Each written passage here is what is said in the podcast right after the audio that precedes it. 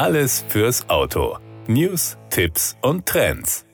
Egal ob Elektroauto oder eines mit Verbrennungsmotor. Viele Fahrzeuge sind heute ab Werk sehr verbrauchsgünstig unterwegs. Ein wichtiger Faktor bleibt allerdings der Mensch. Unabhängig von allen Fahrzeugklassen kann der Fahrer viel dazu beitragen, dass der Strom- oder Treibstoffverbrauch möglichst niedrig ist. Wir geben einige Tipps der GTÜ, der Gesellschaft für technische Überwachung MBH, weiter. Auf einfache Weise kann jeder feststellen, wie sich die Fahrweise auf den Treibstoffkonsum auswirkt. Der Bordcomputer zeigt den Verbrauch an. Wer vor einer typischen Route sinnvollerweise einem Mix aus Stadt, Land und Schnellstraßen die Anzeige auf Null stellt, kann nach jeder Fahrt leicht feststellen, ob eine bewusste Änderung der Fahrweise den Energieverbrauch tatsächlich senkt. Bei Fahrzeugen mit Schaltgetriebe ist ein frühes Hochschalten bereits bei einer Drehzahl von 2000 Umdrehungen pro Minute besonders effizient, auch wenn es ungewohnt sein mag. Danach verläuft die Fahrt im möglichst höchsten Gang. Das kann selbst in der Stadt der fünfte oder sechste Gang sein. Kommt vorausschauendes Fahren hinzu, ist der Effekt besonders deutlich messbar. Also bereits beim Wahrnehmen einer roten Ampel oder eines nahenden Ortsschilds möglichst wenig bremsen und bei eingelegten beschleunigtem Gang früh vom Gas gehen. Bei vielen Fahrzeugen mit Wandlerautomatik oder Doppelkupplungsgetrieben lässt sich gezielt ein Fahrmodus wählen. Eco ist am verbrauchsgünstigsten.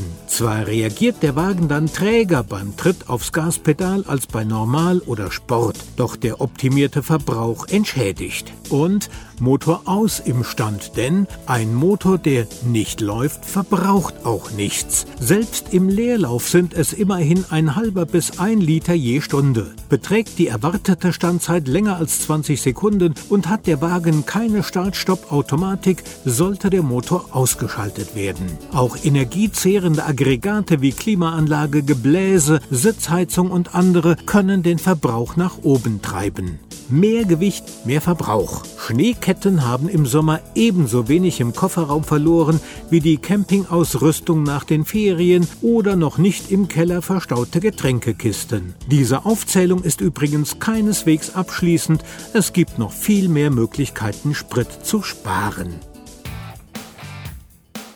Das war der Autotipp. Informationen rund ums Auto.